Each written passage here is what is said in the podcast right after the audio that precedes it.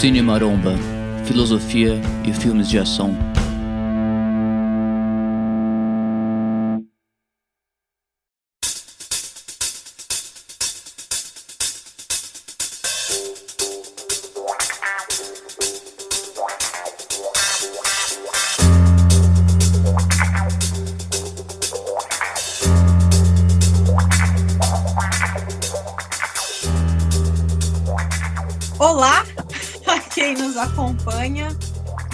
Debate do Cine Maromba. Hoje estamos aqui com a Tayane, o Gil, o Nicolas, eventualmente com o Rafael. A gente está passando por uns problemas técnicos, mas esperamos que o Rafa também entre.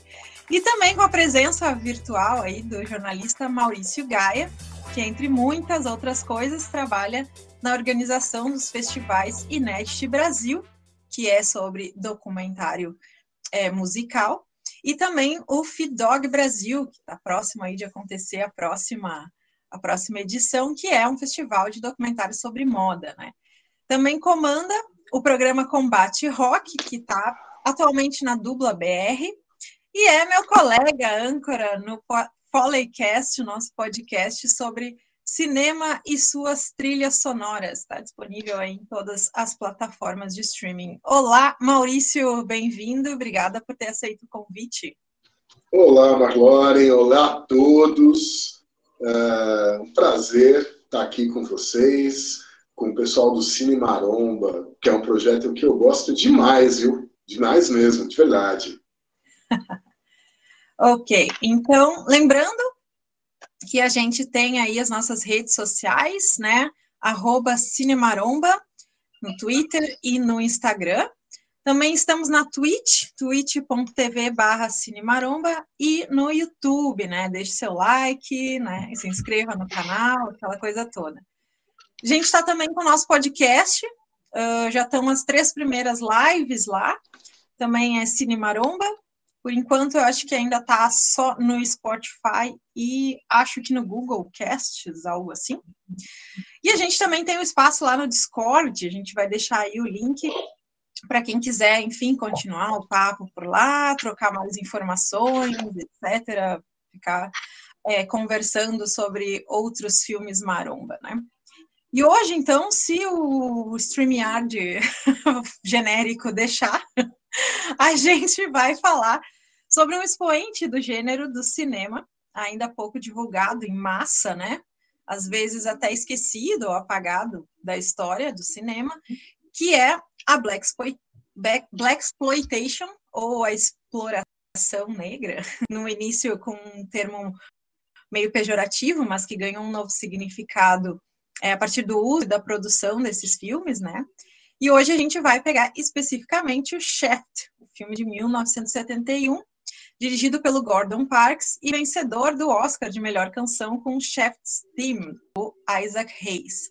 A sinopse do Shaft é uma coisa bem simples, né? O John Shaft é um policial que foi contratado para encontrar e resgatar a filha de um criminoso, né, de um mafioso, o Bumpy Jonas. Basicamente é isso, né? então, Maurício, fala um pouquinho para gente aí sobre o filme, sobre a Black Exploitation e assim por diante.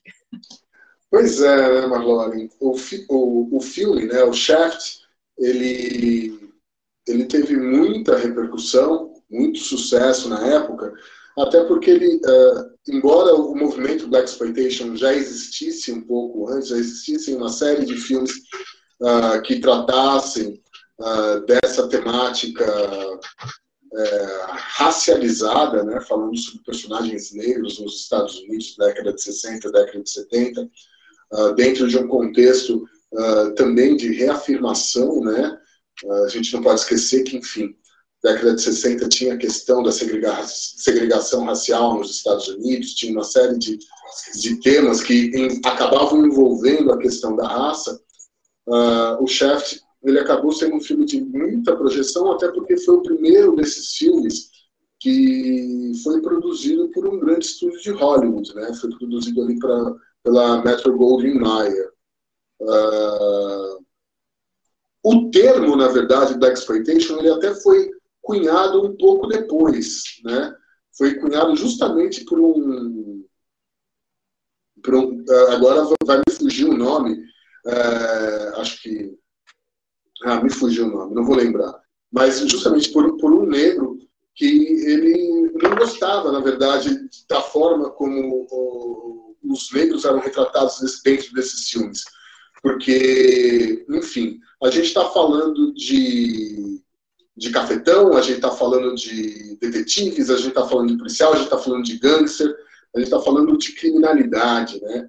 E com muitos palavrões, com muitas injúrias raciais, tanto para se referir a negros como a brancos também. E eu só vou clicar aqui, pronto. E, e, mas assim, o termo acabou realmente uh, servindo como, como um grande guarda-chuva para esse tipo de filme. Shaft, como você disse, é um filme que, enfim, uh, ele teve um grande sucesso na época, até porque justamente teve dinheiro de um grande estúdio, e ele tem algumas é, peculiaridades, né? além da, da, da, trilha sonora, né? que você disse, feita pelo, pelo Isaac Hayes e tudo mais, ele acabou, enfim, fazendo com que o personagem que e com o próprio ator, né, o Richard Roundtree, acabassem ficando aí meio marcados na história do cinema. Tanto é que Shaft acabou gerando outras sequências, né, outros filmes, enfim. Tem, tem uma coisa que, que eu, eu, eu lembrei hoje até, né, que, assim, esse tipo de, de, de história, de personagem, na verdade, ele não surgiu só no cinema. Na verdade, o próprio Shaft, o próprio filme Shaft, ele é baseado num romance escrito por um jornalista branco chamado Ernest Tideway. Ele era um jornalista do New York Times, queria, enfim, fazer uma, a coisa certa, né, que é abandonar o jornalismo, que ele resolveu uh, escrever livros e, e, ele acabou criando esse personagem Shaft. Mas existem outros autores também que já tratavam dessa, dessa mesma temática. Eu até lembrei de um livro que eu li há muito tempo e que acabei até perdendo o livro e comprando uma outra, uh, escrita por um escritor negro chamado Chester Himes. Uh, em português, o nome do livro é O Harlem é Escuro. Em inglês, o nome do filme é Blind Man with a Pistol, onde ele tem é, é uma coletânea de contos onde ele basicamente fala sobre dois personagens, os dois é, detetives, né? assim como John Shaft, né? que ele era um detetive. A, a falou que ele era um policial, na verdade ele era um detetive que ajudava a polícia e tudo mais, mas dois, sobre dois é, detetives que atuavam ali no Harlem e envolvidos no mesmo ambiente que a gente vê é, dentro do, do filme Shaft. Maurício? Oi, vocês estão me ouvindo? Sim. É, é que, eu, é, é que eu, assim, eu estou falando, daí não sei se vocês querem comentar alguma coisa, ou se vocês querem que eu, que eu continue falando, enfim. De repente tu comenta por que tu escolheu esse filme justamente, assim, e qual, vamos dizer, a representação desse filme para ti pessoalmente, de repente. Tá, então, assim, é...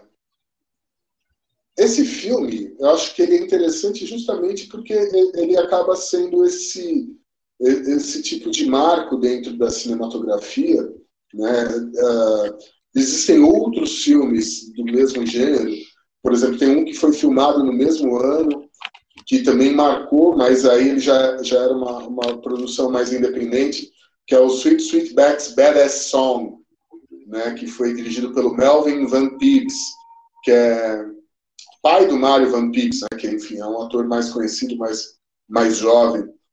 E, e acho que o Chef ele, ele aborda justamente esse cenário ali da década de 60 e 70, e que, de uma certa forma, essas questões uh, que envolvem, uh, envolvem a, a, comunidade negra, não só nos Estados Unidos, mas uh, em outros lugares, inclusive os grandes centros urbanos do Brasil, algumas questões continuam sendo muito atuais. Né? quando a gente vê a ação policial, quando, junto a essas comunidades, ela é muito parecida até hoje, ela é muito parecida aqui no Brasil também, uh, em outros lugares, a gente, enfim, existe uma série sensacional que eu recomendo, chamada Small X, que foi dirigida pelo Steve McQueen, que fala sobre a comunidade negra na, em Londres na década de 70, e que os problemas, infelizmente, continuam sendo os mesmos. Né? Uh, além disso, Shaft é um filme divertidíssimo. Você morre de dar risada vendo algumas cenas ali, né? Uh, quando eu e Marlon fizemos o, o primeiro episódio do Foleycast, que a gente fala sobre Dolemite, né, que é um filme que fala basicamente sobre a história da produção de um filme que, enfim, se encaixaria perfeitamente dentro desse ciclo uh, chamado Black Exploitation. E a gente vê justamente uh, o que move o diretor ali é justamente a necessidade de, enfim, de, de se ver representado nas telas de cinema. Que até então o papel do personagem, o papel do negro dentro do cinema, ele raramente era de protagonista, quando muito uh, ele era vilão, né? E aqui a gente começa a falar de um outro tipo de personagem, um outro tipo de abordagem, por mais que, enfim, dentro do, do filme, especificamente Shaft, né, a gente tem ali uh, um, um, um, herói que ele, que ele não é 100% uh, ah, colocando aspas, né, 100% uh, puro e bondoso, né, ele tem ali a, a um, um tanto de buscar aqui o termo, picardia das ruas, né? Então ele nem sempre é bonzinho e tudo mais. Uh, ele acaba virando, ele acaba representando para uma para um monte de gente, né? Um, um, um espelho, alguém para que a gente tente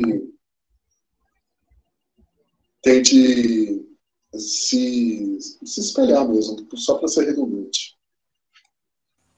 É, e o que eu achei interessante também dentro do filme, nisso que tu tá falando agora, Maurício, dele. Bom, né? A gente tem um personagem principal que é negro e que tem um destaque dentro do filme porque ele ocupa um cargo que negros não costumam ocupar. E aí tem também dentro do filme esse negócio de da maneira como os, como os próprios negros enxergam o Shaft lá, né? Como se ele tivesse, certa forma, se vendido para, sei lá, para o lado dos brancos, né? Tivesse se contrabandeado para o lado dos brancos, porque ele está fazendo uma coisa que não que os negros não costumam ter a oportunidade de fazer. E, e tem também aquela coisa dele ser um detetive que tem os man que, que bom, né? Que tem uns maneirismos que ele adotou de dentro da, da polícia, né? Tem aquela coisa meio ele não é um bo... ele não é bonzinho, ele não é ele não é um herói uh, e ele representa muito, apesar de ser um negro que não costuma ter um, um, um, lugar dentro dentro da polícia, ele representa também de certa maneira um modo bem estereotipado da própria polícia. E, e aí isso parece dentro do filme ter aquele, aquela coisa meio parece ser meio reflexivo assim de os negros que, que são os outros personagens do filme se sentirem, de certa maneira, incomodada com aquilo, né? E eu. Isso foi uma das coisas que, que eu fiquei observando quando eu revi o filme agora, que fazia muito tempo que eu tinha visto, né? Fazia, sei lá, quanto tempo, fazia muitos anos. E aí eu revi o filme agora, e essa foi uma das coisas que me chamou a atenção, assim, essa relação dos, dos próprios negros dentro do, do filme. É, assim, se você olhar dentro do aspecto uh, que do que era Nova York em 1970, 1971. Nova York era, era uma cidade extremamente violenta. Uhum. Né? Hoje, não é. Né? É uma, uma cidade muito mais tranquila. Nova York era uma cidade extremamente violenta, marcada por muitos conflitos, conflitos raciais, conflitos entre diversos grupos étnicos, conflitos uh, entre gangues de criminosos, uma polícia corrupta, né? políticos corruptos também. Uhum. Uh, era, era, era, era, tudo muito difícil ali em Nova York.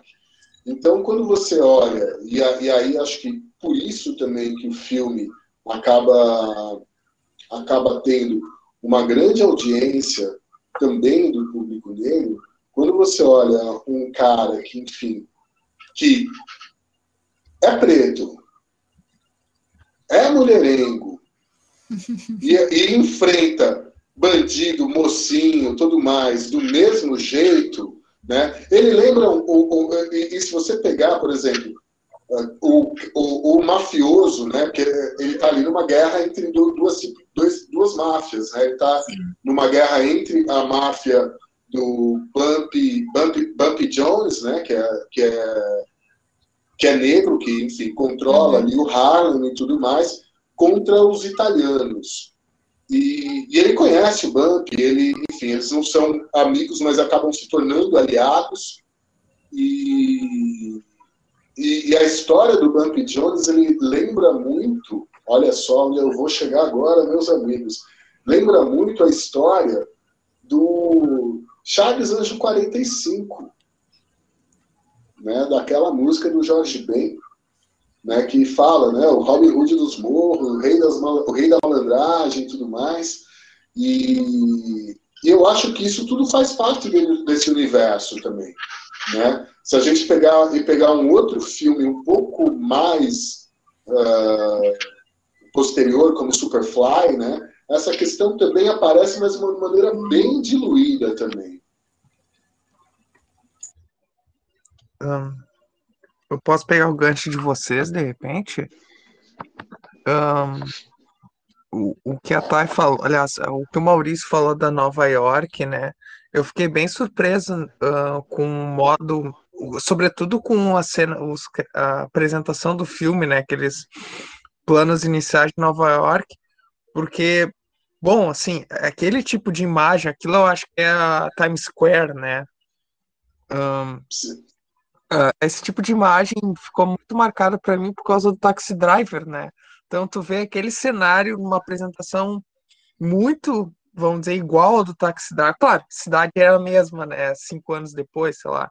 Mas uh, eu tive um pouco a impressão que o, que o modo como Nova York é apresentado no Shaft, não sei se inaugurou o modo de apresentar Nova York, ou se é porque Nova York era assim, ou enfim, me lembrou muito o modo como Nova York aparece no Taxi Driver, né? Ainda mais aqueles letreiros, cinema. O, o acho que o Rafa ele tá com de, tá com slides com fotos dessa sequência, repente seria legal mostrar, não sei. E uma coisa que me chamou muita atenção desse filme, bom, o chefe é um cara durão, né? Mas o modo como ele é durão, ele evoca lugar, um top, vamos dizer, um, um, tipo de personagem que não era da época, né? Vamos dizer, me lembrou muito o detetive Hard Boiled, né? Tanto é que ele, esse, o Shaft me lembrou muito, parcialmente, o Falcão Maltese, por exemplo, né? O personagem Roundtree, eu, eu, eu me esqueci o nome dele, mas acho que é Roundtree, né? Roundtree é, é, é, o ator, Richard Sim. Roundtree. Sim, o personagem que ele faz Bom, Shaft, né? Shaft lembra muito o Samuel Spade do Bogar, né? É como se fosse um Bogar negro dos anos 70, né? Inclusive no charme, né? Assim, claro, o, o Hunter é bem mais charmoso que o Bogar, né? Convenhamos. Mas ele tem um. E, e aí, sim, é legal que ele atualiza esse lugar, esse topos, sei lá, esse personagem, esse arquétipo para os anos 70 dá uma oxigenada, né? Porque, bom, filme de detetive eu acho que tava em decadência já, ou tava meio bambo nessa época. O, neo, o boom do Neo Noir não tinha saído, a é bem posterior. Enfim. Então, eu acho legal que esse filme, ele, vamos dizer, ele é Black Exploitation, mas ele também tem, vamos dizer, o filme foi feito para cativar público de tudo que é tipo, né? Então, um, ele, ele foi bem montado nisso, né? E isso é uma coisa que a, a Thay falou, eu acho bem perspicaz, que sim, tem gente que fala, critica esse filme por ser uma espécie de construto branco vendido para pessoas negras, né? Mas eu acho que o filme ele é perspicaz em construir essas relações raciais dentro do filme. ele é perspicaz ao construir essas relações de uma maneira reflexiva, né? Assim, o Shaft, até onde eu vi, parece que as roupas que ele usa não eram características, não era uma moda negra da época, e também o fato de que ele não mora mais em um bairro negro, né? Parece que ele mora no Greenwich Village. Então, não é assim. Eu acho que, apesar de ter tido, vamos dizer, essa, esse amparo do grande estúdio, eu acho que o diretor ele teve muita capacidade de não ser submetido por esse grande estúdio, né? Vamos dizer, apesar de fazer um produto, né? Tipo, ah, Detetive Hardboiled, né? Evocando Bogart, Falcão Maltese, sei lá. Ele conseguiu colocar um, um subtexto negro, não exatamente subtexto, porque um texto negro, vamos dizer, né? Um contexto negro um contexto negro de uma maneira autêntica. Então, assim, eu acho que os, os, defeitos que apontam no filme, na verdade, não são exatamente defeitos, né? Tipo, ah, o Shaft, ele não se veste como um, uma pessoa negra se vestiria. Ah, ele não mora num bairro que um bairro negro, vai lá. Mas eu acho que tudo isso é intencional. E eu tô falando demais, depois eu quero falar o ponto que eu tenho em mente, tá? Câmbio. É, é, eu acho, só, só para comentar, é, eu acho que tem uma coisa aí dentro disso que você falou, que, que é o seguinte, né? Realmente, uh, é um filme que foi feito por um grande estúdio, uh, que vai querer buscar o máximo de audiência para esse tipo de, de, de produto, né? Uh, mas, ao mesmo tempo, você vê que nos diálogos, essa questão, essa discussão é, racial, a própria forma como ele, ele conversa com o, com, com o delegado ali, com. Qual que era o nome dele? Androzzi. Vic, não, Vic Androzzi. Né? A própria forma que, que ele conversa com Vic Androzzi, né? o tempo todo é assim: ah, você, você é branco, eu sou preto e tal, não sei o que mais. Ele, ele marca essas diferenças dentro dos diálogos e tudo mais. Eu acho que uh, isso não se perde também dentro do dentro do, dos diálogos, entendeu? É, é, é, eu estou vendo aqui o Nicolas falando, ele chama o cara de honk, ele chama vários caras de, de honk, de web, de coisas assim, né? Que também é uma característica, na verdade, desse tipo de, de filme.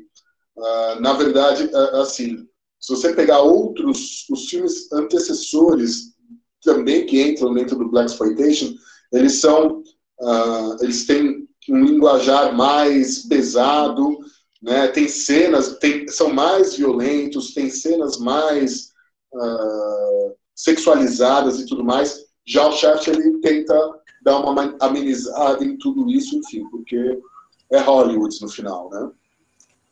Então, só para complementar a minha fala de antes, né? Quando eu comentei isso de que eu acho que ele, de certa maneira, incorpora alguns elementos brancos, mesmo sendo um negro numa posição que, ok, uh, naquela, naquele período não era comum para você ter um negro esse, esse protagonismo, certamente não foi para uh, para dizer que o filme né estava aquém em alguma coisa. Mas eu acho realmente que ele é perspicaz justamente nisso, porque como o Maurício falou agora, né? Você vê pelos diálogos, os diálogos apontam o tempo todo Uh, esse negócio de ele falando para as outras pessoas que trabalham com ele, ah, você é branco, e aí outra pessoa fala, você é negro, tem aquela cena ótima que é eles lá no início, dentro do, do, do escritório lá, e aí o, o, o, xerife, não lembro o nome do cara, o, o policial lá, Vic Androzzi. Vic é, Diz, ah, você, você nem é tão negro assim, e coloca uma caneta preta perto dele, né? E aí ele volta e bota uma xícara do lado da, do rosto do policial e diz, e você não é tão branco assim. Então tem esse negócio o tempo todo. Eu acho que o filme é perspicaz justamente uh, em mostrar os dois aspectos, né? Como é que é a relação de de um negro que está numa posição que não se costuma ver outros negros naquele período, uh, e como e como que o público vai encarar isso, e por outro lado, como os negros que estão lá dentro, dentro do próprio filme, os outros personagens negros encaram uh, essa, essa, esse protagonismo de um negro como personagem principal. Então, eu acho que esse é um ponto, um dos pontos que para mim é mais interessante dentro do filme mesmo, esse dualismo entre, entre as duas discussões, assim. Eu queria pegar esse, esse negócio de quem é o Shaft, né? Quem é o John Shaft. Ele é apresentado para a gente logo no início do filme. Né? A gente tem a primeira, a primeira coisa que aparece é esse ângulo bem estranho, né? Da Times Square tem uma parede aqui, tem, tem algo sendo encoberto aqui, uh, mas apresentando Nova York, ok? O filme se passa em Nova York. Uh, e Manhattan aqui, né? Primeiro esse lugar mais, é, mais branco, né?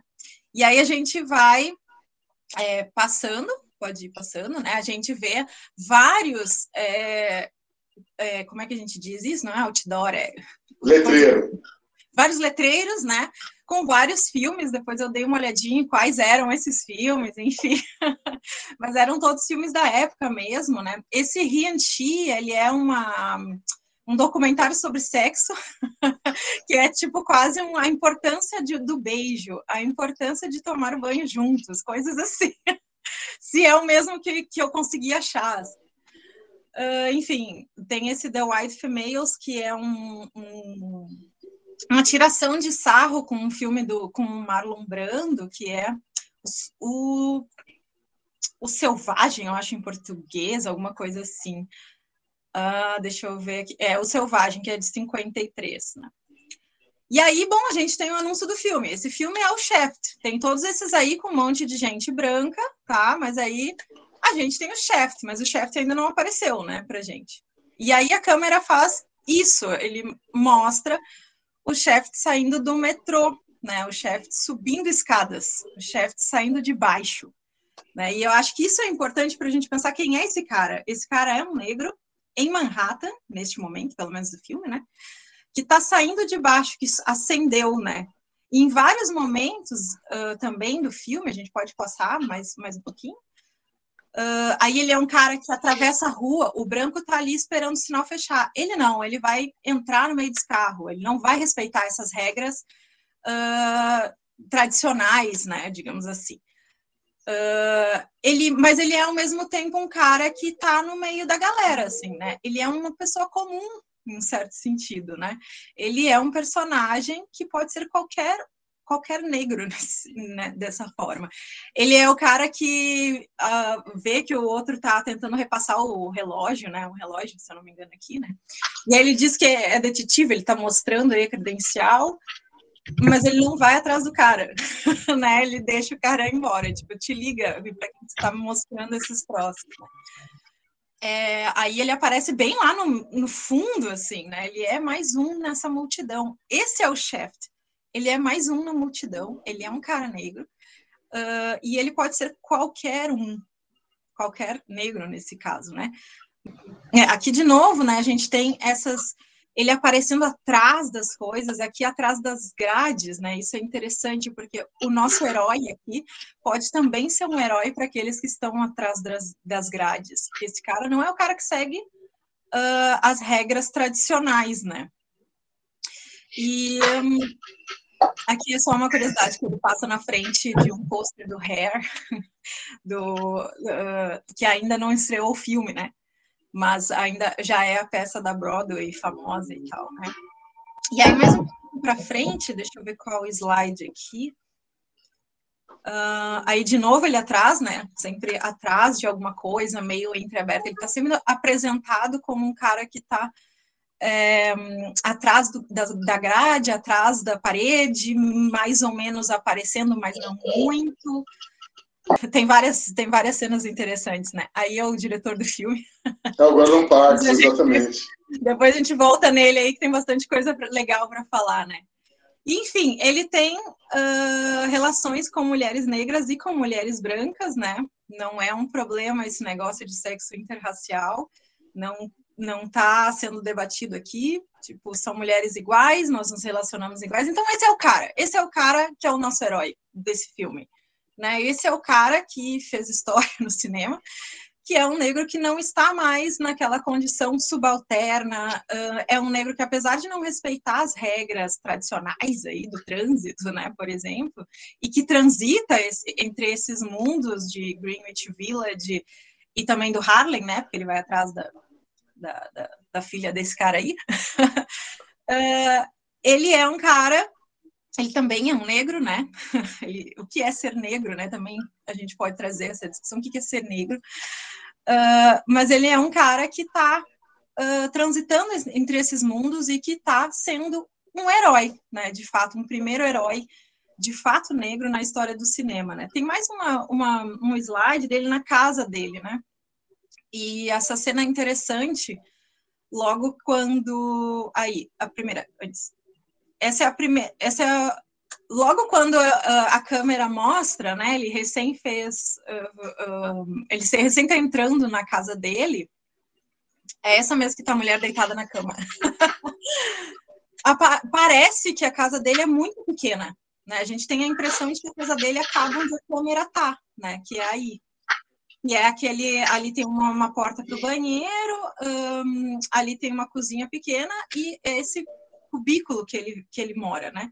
E aí, logo em seguida, a câmera abre e mostra o resto da casa, que é uma casa com, com duplex e tal, e ele não é um negro que não conhece nada, né? Ele tem muitos livros, ele tem muitos discos, ele tem obras de arte pela casa. Então, esse é o nosso herói aqui, né? E isso cria uma nova, instaura uma nova escola, enfim, para para o cinema que estava até então colocando negros como bandidos, negros como empregados, negros como, no máximo, como o, o Maurício falou, como vilões, né? Enquanto protagonistas, apenas como vilões, né? Ok. Uh, tem, tem gente na fila aí para falar. Eu queria pegar o gancho. Uh, me chamou muita atenção desse filme. Eu acho que é uma coisa que uh, a Marlone tocou que o filme inteiro mostra o Shaft em relação ao ambiente dele. Eu acho que uns 40% ou mais do filme é o Shaft andando. e é muito legal ver esse ator andando, se esgueirando, o modo como ele tá ali, né?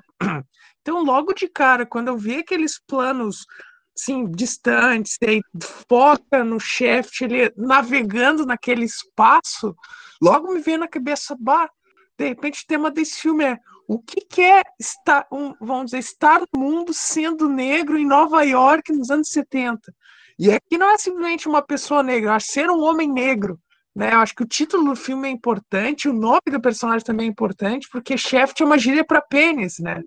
E ele é um cara, ele é machão, e não apenas em termos de violência, né? Mas ele também é uma, é uma, uma máquina do sexo, né? Acho que isso é, faz parte de uma das letras da música né? Não sei. Eu não me lembro agora. Quem é Mas... que pega todas as gatinhas? É. Exatamente. Então, eu acho assim, o filme mostra, assim, para mim um grande tema é esse, assim, é como é que um homem negro navega no mundo branco dos anos 70. Né? Eu acho que isso é tematizado nesses planos do, do ator andando, se deslocando, navegando, se esgueirando, se escondendo, a, aparecendo, enfim. E eu acho uma coisa importante, uh, uma coisa que criticam muito desse filme, que dizem que ele é misógino, né? Assim, uh, uma coisa, é, essa perspectiva que, o, que a Marlona falou que o chefe trata todas as mulheres iguais, é interessante. O pessoal vê assim um papel menor para a mulher, né? E aí eu acho que isso é um ponto que eu não acho que o filme seja misógino, mas eu acho que ele tematiza vamos dizer, a misoginia como talvez a porta de entrada para o mundo branco. Como é que um homem negro é respeitado por um homem branco?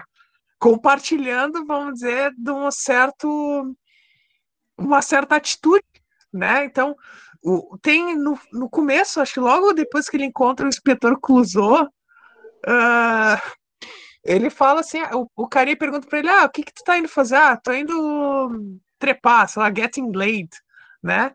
E, e, além disso, tem aquela coisa da a fala que ele parodia da mulher, né? Que ele meio que enxota do estúdio dele, assim, ah, fecha a porta. A mulher, ah, fecha você e o Shiri, alguma coisa, seu merdoso. esse, esse, essa fala dela que ele parodia vira uma espécie de, de piada entre ele e o inspetor esse, né? O, o Vicky, alguma coisa. Então eu acho assim que o filme ele tematiza essas coisas. Bom, tem um aspecto meio fenomenológico aí, né? Vamos dizer, como é que o espaço aparece para a pessoa negra, para o homem negro da época. Como é que o homem negro se desloca nesse espaço que é eminentemente branco, né? Tanto é que é assim, a Marlene chamou muito bem a atenção. Tem a câmera mostrando as pessoas andando ali, só tem branco, eu acho. Não tem uma pessoa negra. De repente, a primeira pessoa negra que aparece é o Shaft, que ele está acendendo, né? Vamos dizer, ele está saindo ele está entrando para o espaço do visível, né? Assim, ele de, deixando de ser invisível. Né? O que, que significa deixar de ser invisível nesse mundo que é montado para invisibilizar certas pessoas, né? Então, eu acho bem. Eu fiquei impressionado com o filme, assim, porque, bom, uh, é um filme de. Vamos dizer, uma espécie de história de detetive, black exploitation, mas que tem esse, esse contexto racial muito forte e que pode ficar, de, vamos dizer, nas entrelinhas se tu não tá olhando, prestando atenção nisso, né?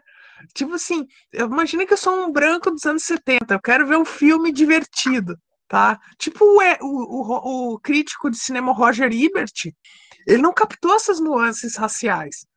Ele falou assim, ah, tanto é assim que o segundo filme que perde essas nuances raciais, esse diálogo ferino, que é bem noir. Aliás, isso é uma coisa interessante, né? Esse é um filme noir noir, né? O, o, o, o, Roger Ebert ele, ele elogia o segundo filme em relação ao primeiro. E o segundo filme não tem isso, assim, essa, essa tensão racial, essa, esse, esse jogo, vamos dizer, de de posicionamentos, né? Porque assim, o chefe ele é machão, né? E como é que ele conquistou espaço nesse mundo que não quer ele ali? Sendo mais macho que todo mundo, né? Então, toda vez que tem confronto contra os homens, eu sempre vi aqueles é, caribu que fica batendo cabeça, né?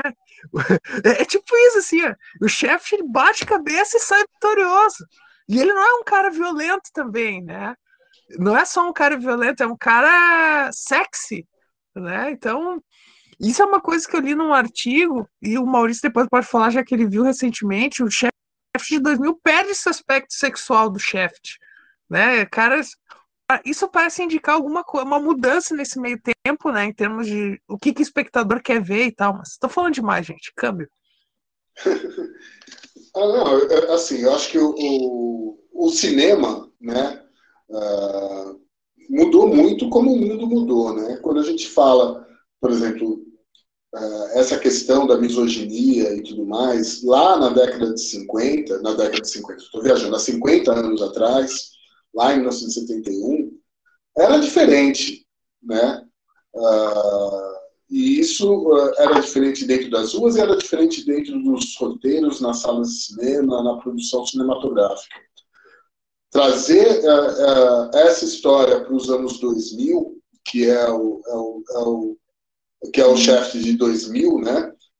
Isso tem que ser contemplado de alguma forma. Então, por exemplo, o chefe, o, o, personagem, né, chefe de 2000, que no filme a gente vê que é o sobrinho, né, do chefe original, ele uh, ele tem uma parceira, né, policial negra que não existe nenhum tipo de relacionamento ali entre eles, mas ele mesmo também é mulherengo. Uh, o, o, o, John Shaft original aparece no filme, né, saindo lá de, um, de uma festa com duas mulheres. Então, uh, mas assim, isso tudo acaba sendo mais tratado como, como referência, como alegoria, do que como uma questão tão tão tão tão, tão uh, tão real como era em 1971, né? Acho que ali é, serve mais como uma referência ao filme original do que como um, um, uma maneira de se tratar, de se chegar ao filme. Anos 2000, outras visões.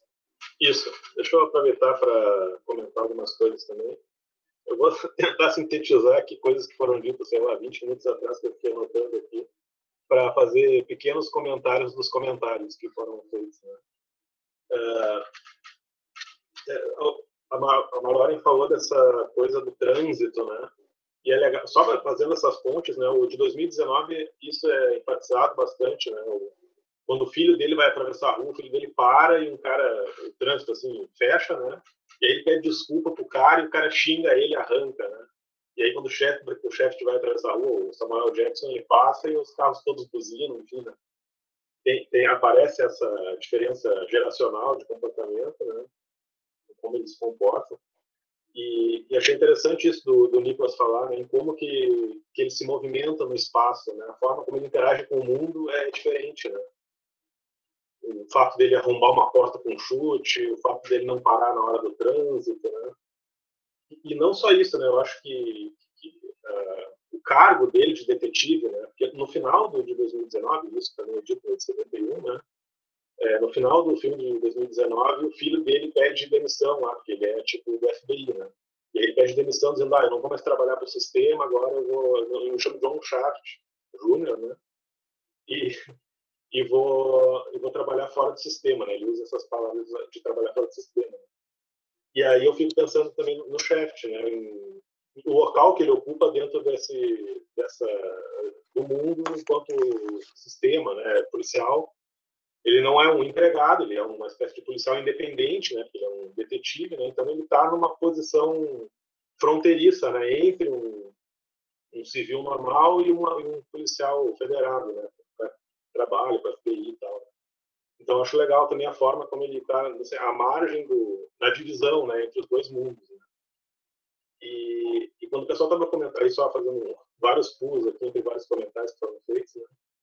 é, essas, esses planos né, da, da Nova York da década de 70, né? Na hora que começou a falar, eu me lembrei até do filme do, do, do Coringa, né, que também é referenciado no filme do Taxi Driver, né, que mostra bem essa rua cheia de lixo, né, e como que era a Nova York na década de 70, né. E eu vou ter que fazer vários, vários pequenos comentários para poder falar tudo. Tá? E eu fiquei pensando também no, no contexto do, do Shaft, uh, frente a outros filmes de detetive da mesma época. Né? Quando eu, acho que na primeira fala do Maurício estava falando, da década de 70 e tal, me veio na cabeça a Operação França. Né? E aí eu fui ver o ano do filme aqui, ele é um filme de 71 também. Né? Eu acho que até ganhou o Oscar, se eu não me engano, o Operação França, né, 71. E aí lembrei de filmes como Dutch Harry, também dessa época, o próprio Desejo de Matar, também, que eu acho que é de 74. Né? Então tinha, acho que, todo um, um universo de filmes de detetive, brancos, né, no caso, e nessa Nova York toda corrupta, sitiada, toda cheia de bandidagem, né, e o papel do detetive, das perseguições policiais eram, eram recorrentes, né, de ser retratados no cinema nessa época. O Gil, só para pegar o gancho, o roteirista da Operação França é o autor do livro do Shaft. Ah, então, então tá aí, Parece que ele fez o roteiro do segundo filme também. É, é, eu vi é, aqui. Então, o, eu, tinha, eu, tinha, eu nem me lembrava. O Tideman, exatamente. Ele foi, ele, ele, foi, ele foi o escritor do Shaft e roteirista do, do, do, do, do, do, do Operação França. É, mas é só para concluir, assim, então acho que o, os aspectos assim, que eu achei interessantes, né, que você estava falando, essa forma como o chefe se movimenta na cidade, né, o, que é diferente né, de outras pessoas. E, e esse local que ele ocupa né, como um detetive, né, que não é um policial, que é um chefe, não é nele, né, ele é um, assim, tem o escritório dele lá, trabalha fazendo, resolvendo os casos dele, né, e ele tem os contatos com a máfia, né, então ele consegue ele consegue navegar, flutuar né, em todos esses ambientes, né, tanto dentro da polícia quanto né, entre os, os, traficantes lá e tal. Né. Eu acho interessante esse, esse lugar, o local que ele ocupa e a forma como ele se relaciona com todas essas pessoas. Né. Sim, é, até porque se você é, pegar, voltar ali ao roteiro do filme, né, uh, entre, entre dois grupos criminosos que resolvem uh, disputar uma área, no caso Harlem, uh, no, ao fim e ao cabo, né, mesmo que ele tenha sido pago e muito bem pago para isso, uh, ele escolhe um lado, né? Ele está ali do lado do, do Bump Jonas, né, que é o, o mafioso negro, né? Uh, no final, ele, ele não está nem ali do lado da polícia, ele está ali do lado do, né, ajudando a resgatar a filha do, do Bump Jonas, entregando a, a garota em segurança para o pai. E, sei lá, o Bump Jonas continua seguindo a vida, ele não é, não é perseguido pela polícia. É, a ligação final do filme acho que prova um pouco assim de que lado ele estava. Né? Ele liga pro, pro policial lá e fala, tipo, para ele resolver a bagunça, né? Vem é. limpar a bagunça aqui e sai, sai rindo, né? Meu caso, resolvi vir aqui você fechar a porta, né? Que, voltando à história lá da piadinha que, que rolou antes, né? Exatamente. Eu posso pegar o gancho com vocês, que acho uma coisa importante. A Penny falou da relação do Shaft com outros personagens negros do filme. O carinha, o militante negro, uh, acusa o Shaft meio de ter se vendido, né? Só que o Shaft ele, numa hora importante, ele consegue, vamos dizer assim, ele, ele, ele, ele negocia com o Bump Jonas de uma maneira que o movimento do, desse militante ganha uma grana preta ao ajudar o, o mafioso. Para né? tirar o pessoal da cadeia. Exatamente. Então, assim, tipo, apesar de, ah, você se embranqueceu, você se vendeu, ele ele, vamos dizer, sem assumir uma, vamos dizer, sem assumir uma posição explicitamente, ele favorece o, o pessoal militante, né? Então, eu acho que é importante também pensar que essa ausência de uma posição explícita também faz parte da capacidade de ele navegar nesse mundo, né? Se ele dissesse, ah, vou, vou, se ele falasse para um militante, ah, vou fazer o que eu puder para te ajudar, se ele falasse isso, tomasse posição, o mafioso não ia receber bem ele, o policial não ia. É bom, não é que não, nenhum dos dois recebe bem ele, né? É sempre uma disputa de poder ali, né? Mas eles estariam mais fechados para ele, né? Então, a ausência de posição é uma espécie de estratégia para que ele possa navegar e fazer coisas estando dentro desse sistema, né? Estando dentro e não estando ao mesmo tempo, né? Então, é, é um personagem fodão mesmo. e, e, e, tem uma parada curiosa, uma curiosidade sobre o filme, né? Uh, enfim, a gente já falou aqui, a trilha sonora foi composta pelo Isaac Hayes. Uh, é uma das trilhas sonoras que mais venderam na história da música. Só que o Isaac Hayes ele tinha outras pretensões para esse filme. Na verdade, ele pretendia, ele ficou esperando ser convidado para fazer ele mesmo interpretar o papel do Shaft. O que acabou não acontecendo, ele ficou meio chateado. Mas ele pretendia, ele queria fazer o papel do Shaft, ele estava de olho nisso. Né? Ah, no final, ele acabou recebendo ali é, acabou fazendo uma, um, uma ponta muito pequenininha dentro do filme, nem acabou sendo creditada uh, dentro do, dos letreiros do filme, ele acabou fazendo uma ponta bem pequena, mas ele tinha essa intenção de ele mesmo ser o chefe, ele estava empolgadão com essa história. Bah, eu não consigo imaginar o chefe sendo outro ator que não o Round Tree. O cara matou a pau no papel, né? Ah, sim, ah, sim, com certeza, com certeza, né? E também duvido que o Isaac Hayes, embora depois ele, ele tenha, enfim, uh, participado de, de programas, né, ele, como o South Park, coisa assim, eu não sei se ele se ele era um bom ator. Eu não tenho essa certeza se ele poderia ser um bom ator uh, em 1971 para Shaft, entendeu? Tem, tinha esse risco, né? É, eu queria voltar um pouquinho na questão da, do figurino. É, eu, eu, eu, vejo o, o chefe super bem vestido, assim, né? Ele, ele tá sempre com jaquetas de couro e tal, né? Uh, mas eu, eu vi em algum lugar aqui, eu não tô achando, mas tudo bem, uh, que esses, esse figurino dele, é, especialmente mais para o final do filme, ele era muito parecido com o que os integrantes do Panteras Negras usavam, né? Então, uh, talvez a gente pensar que ele se vendeu para o branco, eu acho que essa é uma leitura perigosa, assim. Um, eu acho que ele é um personagem que transita entre os dois mundos, não porque ele não tem uma posição, mas porque a posição que ele tem é a dele. Ele anda onde ele quiser, sabe? Ele é um cara negro bem resolvido com a sua negritude. Ele usa o que ele bem entender, ele mora no bairro que ele bem entender, e ele anda por Manhattan como ele bem entender. Às vezes, talvez se escondendo um pouco e tal, mas ele circula como ele quer. Né? Então, eu tenho essa impressão de que talvez não é que ele seja, não é que nem que ele tenha se vendido, apesar dos outros falarem isso eventualmente no filme, mas de que ele faz o que ele bem entende, ele é dono de si mesmo, né? Ele, ele se apropriou de si mesmo nesse sentido, né? E, e eu acho que isso aparece também nessas roupas, né? Tem um, umas outras cenas que ele tá, eu acho que ele tá andando com o, com o italiano lá para descobrir onde é que tá a menina, né? A, a filha do, do, do Moses Bumpy, Bumpy Jones. Bumpy, Jones. uh, e os caras que estão atrás dele, eles estão com um figurino muito parecido com o que me lembrou depois.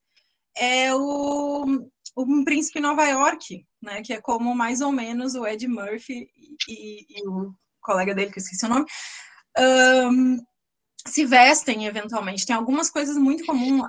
o gorro, assim, é bem parecido. Eu, eu peguei isso meio de, de, relance, assim. E agora o Rafa não está aqui, mas a gente tinha um slide também é, que, que passou antes, mas eu não comentei, que é sobre é, é, quando ele entra numa loja de engraxar sapatos, né? Que isso também é bem comum.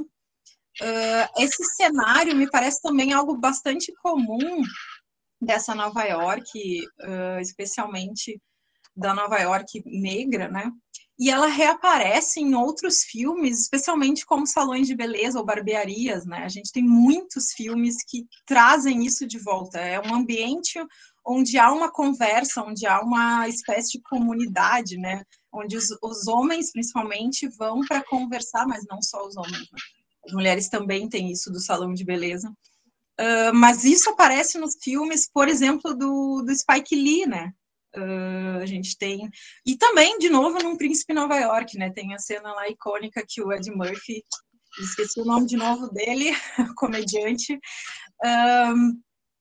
eles estão numa barbearia e eles fazem todos os papéis dentro é, desse lugar, né? Eu já vou pegar aqui o nome dele. Mas, não sei, eu, eu acho que eu fico com a impressão de que esse cara, ele é um cara que ele não deve nada a ninguém, sabe? Ele faz o que ele bem entende. Arsenio Hall. Uh, ele faz o que ele bem entende. E Ponto, ele anda como ele quiser, ele se veste como ele quiser, ele mora onde ele quiser e ninguém tem que dizer nada a respeito. Né? Mas você sabe que essa, isso, assim. essa questão do figurino né, uh, me, lembra, me, me, me lembra alguns pontos. Né? Uh, existe dentro de um, de um certo um, um certo rolê, principalmente esses rolês uh, ali dos anos 60, anos 70, e isso meio que existe até hoje em muitas comunidades negras, a questão do, do, do como se vestir, né? do se vestir bem, de como é importante se vestir bem. Né? Se a gente pega ali uh, o filme de 2000, de 2000, todos os figurinos do Shaft são Armani. Todos são Armani. Inclusive, se olhar no crédito, aparece lá né, as roupas do Samuel. Jackson, Armani. Né? Uh, eu não esqueço, existe um, um, documentário que passou na TV Manchete na década de 80, chamado African Pop, um documentário dirigido pelo Belisário Franca, que é um cara lá do Rio de Janeiro, e que ele vai para a África, ele vai por diversos países na África, e ali em Kinshasa, capital do Congo, ele, ele descobre os sapers. Quem são os sapers? Os sapers são caras que saem na noite para balada e eles saem uh, muitíssimo bem vestidos. Na época, o que, o que fazia moda era aqueles ternos japoneses, era isso que eles usavam, cromo alemão, e eles faziam competição na balada entre eles sobre quem estava melhor vestido. Uh, existe um outro documentário uh, que, inclusive, passamos na primeira edição do Feed Dog, um documentário chamado Bangalologia, que fala sobre um movimento muito parecido que acontece em Angola. E se a gente olhar, pô, pega, vai ver qualquer filme que fale sobre os bailes blacks de São Paulo, Rio de Janeiro na década de 70, os caras saíam vestidos na estica para ir pro baile. Não existia higienes, existia o kit sapato, né? Então essa questão do como se vestir, da roupa que você vai utilizar, né, de como que você vai se apresentar para o mundo em determinados momentos, isso é uma coisa, uma característica uh, que se encontra uh, em diversos momentos dentro da comunidade negra. E acho que isso acaba, acaba refletindo também dentro do, do figurino do chefe original. Ele está sempre bem vestido. Ele nunca está. Né, é igual a rolê, com, com, com, com casaco, com jaquetas. Ele nunca está de qualquer jeito. Exatamente. Deixa eu só comentar tão rapidinho enquanto o pessoal ajeita aí. Eu, é legal que no início do filme de 2019, essa questão da roupa ela é citada, né? Ah, ele está no carro conversando com a, com a mulher dele, e a mulher dele está reclamando justamente dessas roupas de couro, né? Tipo, ah, todas essas roupas de couro aí que ninguém aguenta mais couro, fica fedendo aqueles couro em casa, não sei o quê, tem um monte sobretudo. E, e, e, ele e aí ele fica tirando também com o filho dele, né? Que se veste assim, uh, camisetinha social para dentro, gravata, né? A calça mais justinha e tal, e ele fica essa, esses diálogos são aparecem diversas vezes no filme, né? Sobre a vestimenta do Shaft e do filho dele, né? Assim, mais moderno, vamos dizer assim. Teve uma pequena participação especial do meu filho que ele passou por aqui. A gente tem algumas participações especiais, já foi do gato do Gil, já foi do Tito, que é o filho do Rafa. Acho que o Pedro eventualmente passou atrás da Tayane. O Pedro sempre vem aqui do lado, eu falo, você está aparecendo na câmera. Ele, ah, é verdade. uh, não sei se o Nicolas queria falar sobre a pintura. É, não é nada muito profundo, é, é quase uma livre associação. Que sim, essa pintura, ela, ela é estranha, porque tá, tá lá a pintura aparece rapidamente quando ele tem aquela troca com a, com a, isso aí, com a mocinha branca. Aí tem esse momento que o inspetor Clouseau olha, ele dá uma risadinha e vai embora, né? E faz a piadinha, imita a mulher, né? Ai, fecha tu você, seu merdoso, não sei o que, sai rindo. Esse carinha, o que, que pode representar essa pintura, né? Eu, eu, assim, ó, eu tô lendo o livro do Fanon, né? Peles Negras, Máscaras Brancas. Eu não sei se é porque eu tô lendo, eu vi um pouco, uma certa alusão a isso, uma certa conexão a isso, porque que, que, isso é um arlequim, né? Mas esse arlequim, eu não sei se eu tô overreading aqui, projetando demais. Vamos dizer, onde não tem tintura, onde não tem roupa, o Arlequim parece negro, não? Não sei. O que vocês acham? Eu, eu fiz uma conexão direta do Fanon, assim, que foi mais ou menos essa linha que eu interpretei o filme, né? O Fanon, esse livro é maravilhoso, mas o Fanon faz uma espécie de, de fenomenologia, assim, ah, o que, é ser martinicano no contexto colonial francês, grosso modo, né? E parece que o chefe ele faz uma coisa parecida, né? O que, que é ser um homem negro no contexto colonial, sei lá, no contexto do contrato racial estadunidense dos anos 70 em Nova York, né? E eu não sei, eu interpretei um pouco isso, assim, que o sobretudo essas acusações que o chefe se vendeu e tal, talvez o talvez, e aí aqui eu vou largar para vocês o que vocês acham. Talvez essa pintura, como é o inspetor Clouseau que está vendo Que parece o cúmulo da branquitude, né? O, o chefe é todo estiloso com aquela roupa, aquele senso de, vamos dizer, um senso de humor per, perspicaz dele, e esse cara aí parece a antítese do Shaft, né? Ele se veste como um personagem de antigamente, ele não consegue responder o Shaft à altura, né? Ele é meio ridículo, tanto é que eu acho que tem uma referência direta ao, ao, ao Pantera Rosa. eu só consigo olhar para ele pensando no os outros. Então, é interessante que quem olha essa pintura é esse cara ridículo. Então, talvez essa pintura represente um modo como o Shaft é visto, vamos dizer, pelos brancos, né? Como se fosse esse cara que adota uma máscara branca, né, para pegar o título do Fanon. Só que na real o Shaft não adota isso, que nem a Marlene falou ele é, ele é um cara. Ele é um indivíduo soberano, né? Para falar como Nietzsche. Ele circula onde ele quiser. Mas é claro, esses caras conseguem reconhecer um homem negro como igualmente autônomo, né? Então ele é um homem negro se fazendo de branco, ele é uma espécie de palhaço, um arlequim, ele está fazendo, vamos dizer, a, a masculinidade dele nessa perspectiva seria um, um, uma, um um jogo, não um jogo, mas uma farsa, de repente. Mas, enfim, eu não sei se eu tô overreading nessa maldita pintura.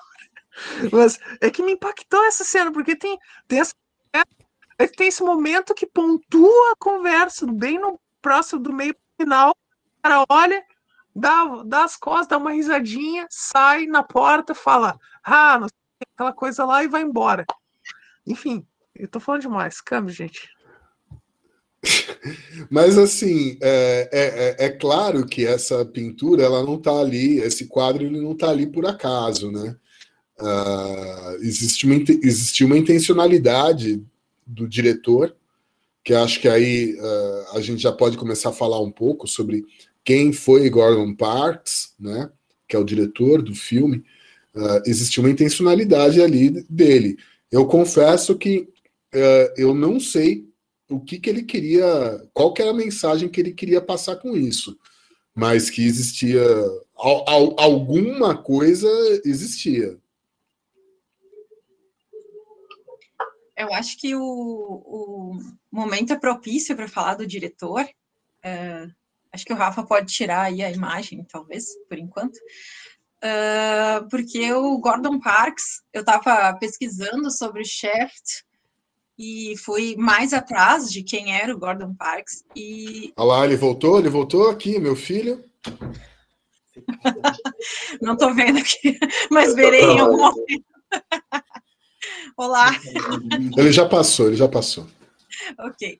Uh, eu estava pesquisando sobre, sobre Gordon Parks e ele me lembrou muito essas figuras, tanto do Rudy Ray Moore, que é o cara que faz o Dolemite, que é um outro filme da Black Exploitation, Black Exploitation uh, como também o August Wilson, que é um, um dramaturgo, escritor uh, norte-americano, muitas características em comum especialmente essa coisa de fazer mil coisas, né, de, de ser um artista, multi-artista, multitask, que ele foi um, um fotógrafo muito uh, importante dos anos 40, anos 70. Fotojornalista, né?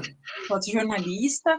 Ele uh, também foi escritor, poeta, dramaturgo, compositor, né? Compôs algumas peças aí uh, jornalista, ativista, ele foi um monte de coisa, né? Além de dirigir o Shaft e outros filmes como o The Learning Tree, que em português ficou como Terror na Alma, que é um filme de 69, que é baseado no, no livro dele mesmo, de 64, que é um filme quase autobiográfico, assim, né, sobre um menino é, nos anos 20 no Kansas, né, menino negro nos anos 20 no Kansas.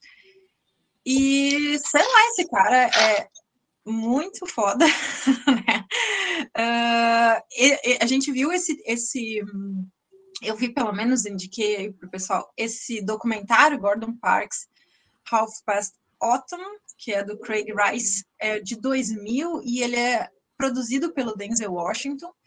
E eu vi também que saiu recentemente é, esse, esse outro esse outro documentário que é A Choice of Weapons, inspired by Gordon Parks, saiu agora em junho, foi estreia deles. É dirigido pelo John Maggio e é produzido pela Alicia Keys, né? E esse eu ainda não cheguei a ver, mas o outro é bem legal, assim, traz algumas coisas sobre o Shaft também, uh, algumas coisas sobre o The Learning Tree, mas principalmente sobre essa carreira de fotógrafo. E eu acho que isso é legal, porque o Shaft tem essa fotografia, que apesar de não ter sido feita pelo Gordon Parks, ela é, ela é central né, no filme, como a gente mostrou ali, da onde a gente está vendo o Shaft surgir, que Nova York é essa que a gente está vendo, uh, como o Shaft aparece e desaparece nessa multidão, enfim, uma série de coisas aqui. E é, eu queria mostrar, assim, uma história interessante que, que rolou em 61, 10 anos antes do Shaft. É, o Gordon Parks esteve no Brasil. É, acho que tem ali os, os, os slides, Rafa, pode botar ali a partir do, acho que é 43, sei lá. Esse mesmo, né? Uh, e isso ficou conhecido como o caso Flávio. O próprio Gordon Parks tem um livro sobre isso, né? Sobre esse período que ele teve no Brasil. Ele veio é, junto com uma política dos Estados Unidos, assim, de mostrar o crescimento, a, o fantasma do socialismo na América Latina, tudo mais, aquela coisa, aquele papo que a gente está mais do que cansado de ouvir, né? Então ele veio para mostrar né, a pobreza no, no, no, Rio de Janeiro, especificamente, é como uma prova, assim, de que, olha só, a miséria pode trazer, uh, pode fazer avançar o socialismo, etc., não sei o quê. E aí ele fotografou, fez algumas fotos numa favela que hoje não existe mais no Rio de Janeiro, que era perto da Lagoa Rodrigo de Freitas, que chama Catacumba e publicou, né, uh, esse menino, uh, não, sei se essa é a foto da capa, mas esse menino é o, era o Flávio, tinha 12 anos nessa época, Flávio da Silva, uh, e saiu na Life, a revista da qual ele era, ele era parte, né, ele era parte da equipe, desde 48, e foi inclusive o primeiro negro a ser contratado como fotógrafo da revista. Uh, saiu na Life em junho de 61, né? E aí rolou o seguinte: a galera no Brasil não curtiu, entendeu? E mandaram um fotógrafo para Nova York para fotografar a pobreza lá também, que é o Henry Ballot, que é daí uh, foi a pedido do Cruzeiro, né, a revista O Cruzeiro, e fotografou uma família porto-riquenha em Wall Street. E assim, é tão, é tão ridículo o negócio que até a diagramação da revista ficou parecida. Assim, eles fizeram praticamente a mesma matéria, só que no Brasil em 61, vejam bem, né? O golpe lá 64, então é uma coisa que está sendo anunciada aí, né? E aí a gente tem ali, a gente aí tem um pedaço da, da, da matéria, né? E logo em seguida, a gente, eu separei algumas imagens, tem tudo isso completo no site do Instituto Moreira Salles, tá? Que rolou umas, umas, é, umas exposições sobre isso, né? A gente tem aí a matéria do Gordon Parks, e, e aí a gente tem a matéria logo em seguida do Henry Ballot. Os caras do Cruzeiro vacilaram, né? Eles poderiam ter contratado o próprio Gordon Parks para tirar essas fotos de, de pobres nos Estados Unidos. Que era uma coisa que ele super fazia, entendeu? É, ele fazia isso direto. Ele, ele, ficou, ele ficou famoso nos Estados Unidos por, por fotos assim, né? Exatamente, exatamente. Ele super toparia receber essa grana e sair fotografando o pobre em Nova York. Exatamente, né? E aí, tipo, eles fizeram uma matéria praticamente igual, só que aí em Wall Street, assim. Enfim, isso rendeu, né? O Henry Ballot foi proibido de entrar nos Estados Unidos depois disso. Já o Gordon uh, Parks retornou ao Brasil. Inclusive, nesse documentário tem é, um retorno dele com o Flávio. É bem legal essa parte. Uh, mas olha que coisa doida, né? Em qual, em é qual dos dois documentários? Eu, eu, eu, vi o começo de um, do Half Past Autumn. É esse aí, é esse ah, aí. esse, tá. Esse, eu, eu vi o começo, não vi todo ele. Isso. Uh, ele reencontra o Flávio, conversa, vê o que está. Uh, ah, parece que essa matéria rendeu para o Flávio uma casa nova, né? O pessoal começou, o pessoal nos Estados Unidos leu a live e tipo começou a fazer doações, assim, que gerou uma casa nova para essa família. Até onde sei, uh, a última matéria que eu achei aqui, ele ainda morava alguns anos, ele não sei se ele ainda está vivo, mas pelo menos dessa matéria Uh, ele ainda morava no mesmo lugar, então, olha só, né? Rendeu alguma coisa. Já os Gonzales, eu não sei o que, que aconteceu. Com certeza o Cruzeiro não deu um centavo para eles. Sim, pois é. e aí, eu também tinha separado aqui uma outra coisa que tem a ver com o diretor. É, não sei se o Rafa ainda está ouvindo, mas está nos outros slides lá, eu acho que é a partir do 28, uh, que é o outro filme da Black Exploitation, também bastante famoso, que é o Superfly, que é dirigido pelo filho do Gordon Banks, que é o uh, Gordon Parks, que é o Go Gordon Parks Jr., uh, que também tem esse olhar com a fotografia muito forte no filme. Né? Dá para ver muito. Aí pode passar um pouquinho mais rápido. Assim é, dá para ver muito a, a, influência do pai, né? E o Gordon uh, Parks Jr. morreu num acidente de avião em 78, se eu não me engano, 79. Então, foi bem tenso. um acidente de avião no Quênia. E aí tem o Curtis Mayfield no filme, que é a trilha, né? A gente... É, a trilha, a trilha sonora do Curtis Mayfield. A gente comenta um pouco das trilhas lá no Foleycast. Eu acho que o Maurício pode falar um pouquinho também das trilhas do, do Black Exploitation, né? uh, que é sensacional. Assim, a gente tem Curtis May, May, Mayfield aqui, o Isaac Hayes no Shaft, né? É, é você, na verdade, assim, todos esses filmes, né, eles são caracterizados por ter uma, uh, por ter como trilhas sonoras uh, muita coisa da, da, black music feita naquela época, né, funk, rhythm and blues, coisas assim. Se a gente tem ali o, o Isaac Hayes fazendo né, uh, em Shaft o, a trilha sonora, a gente tem o Curtis Mayfield em Superfly, a gente tem Marvin Gaye fazendo também uma trilha sonora para o filme Turbo Man, né?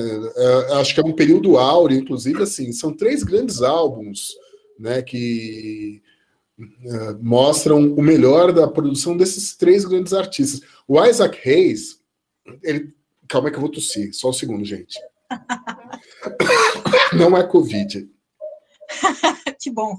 O Isaac Hayes, é, é, ele, ele tem uma trajetória muito curiosa, né? Porque uh, ele, ele era ligado ao selo Stax, ali do Memphis, que era um grande selo de soul music, ele gravava por ali, ele fazia parte né, da, da, dos músicos que eram contratados para acompanhar outros artistas em gravações.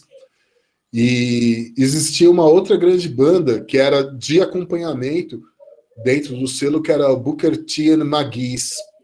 E o Booker T era um garoto de 16, 17 anos de idade, que aí chegou uma hora que ele, enfim, ele resolveu ir fazer universidade e saiu da banda.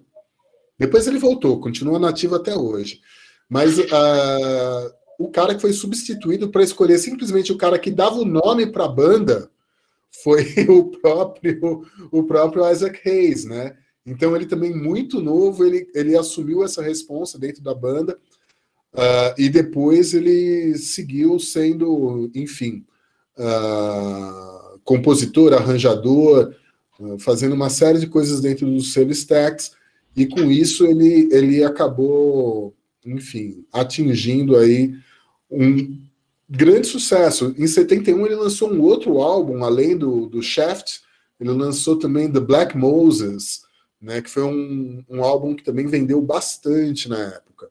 Se a gente pegar aqui o Curtis Mayfield, que fez a trilha do Superfly, o Curtis Mayfield, ele também era um guitarrista mão, mão cheia, né? Grande compositor.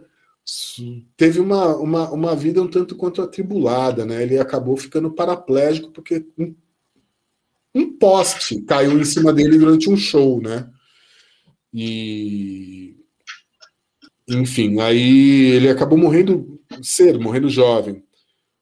E a gente tem o, Marvin Gaye falando do Trouble Man, que é um outro, outro filme dessa mesma, dessa mesma, desse mesmo período, que também ali Trouble Man é um disco que saiu logo depois do What's Going On, que segundo a Rolling Stone é o maior, é o, na, na, última lista da Rolling Stone, né, é o melhor álbum lançado em todos os tempos.